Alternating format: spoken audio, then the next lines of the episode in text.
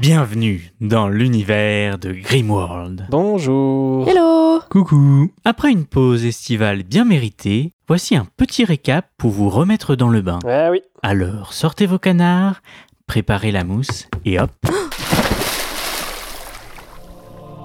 Grimworld, c'est l'aventure de Céris, Elimas et Archibald. Ils y affrontent les aléas d'un monde imaginaire à une époque reculée où l'on aime se faire peur en se racontant des contes et légendes. Mais la magie, ça n'existe pas. Et tout ça, ce n'est que des fables pour les enfants. Quoique... Mais d'abord, revenons à nos héros. Elimas est un sans-famille du village de Migreterre au tracé classique. Orphelinat, puis chair à épée dans l'armée. C'est à l'occasion d'une longue mission chez un jardinier que sa vie changea. Il devint jardinier et magicien, capable d'invoquer de tout petits animaux. Mais la discrétion est mise, à Grimworld, la magie est interdite. Depuis, son but est de devenir un magicien accompli, et pourquoi pas sauver le monde des forces obscures. Céris est une fière guerrière. Élevée et entraînée dans un monastère du culte de la lumière, elle voue sa vie à défendre les plus faibles. Lorsqu'elle apprend que de sombres manigances se trament au nom de la lumière, elle n'en est que plus déterminée à découvrir la vérité. Orpheline, elle n'a aucun souvenir de sa famille, à part une épée qu'elle a depuis toujours. Mais tout bascule quand elle apprend que son frère, Aran, est en vie, et que ce seraient eux les héritiers légitimes du royaume. Rien que ça. Aujourd'hui, Céris a plusieurs objectifs. Retrouver son frère, récupérer son épée, dérobée par les forces obscures, et redonner leur vrai sens aux valeurs de la lumière. Et enfin, Archibald. C'est un médecin de grand talent.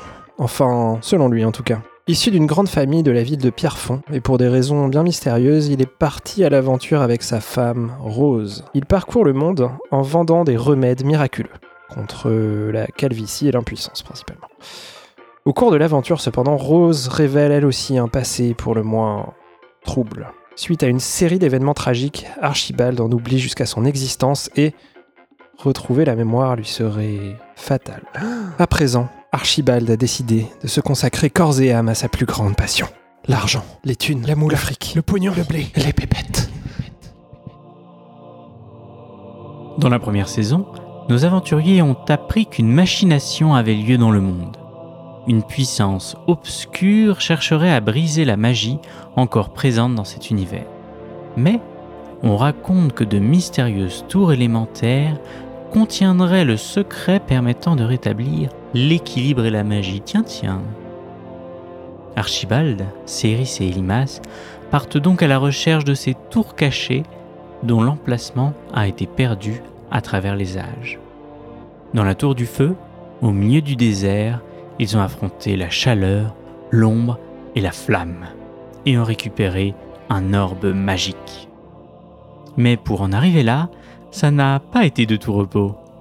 Ils ont provoqué la mort d'un roi, Non, mais c'était pas nous, hein. Oui, mais c'est un complot ça. dormi en prison, Eh, on a bien visité les égouts aussi rencontré un raconteur trop mignon, Ouais, concropote un buite créature mystique, Nani? Et ils ont bien failli sombrer dans le gouffre du temps.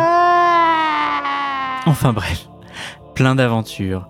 Mais si vous voulez tout savoir, il faudra écouter la saison 1. Dans la saison 2, nos aventuriers sont à la recherche de la tour de l'air. Cette dernière serait cachée au milieu des nuages et seul un mystérieux bateau volant pourrait les y emmener. Pour ce faire, ils ont besoin de réunir 8 anneaux. Ils en ont déjà récupéré un premier au village de Tokepafu et sont à la recherche du suivant qui serait détenu par un géant. Allez, en route Allons-y.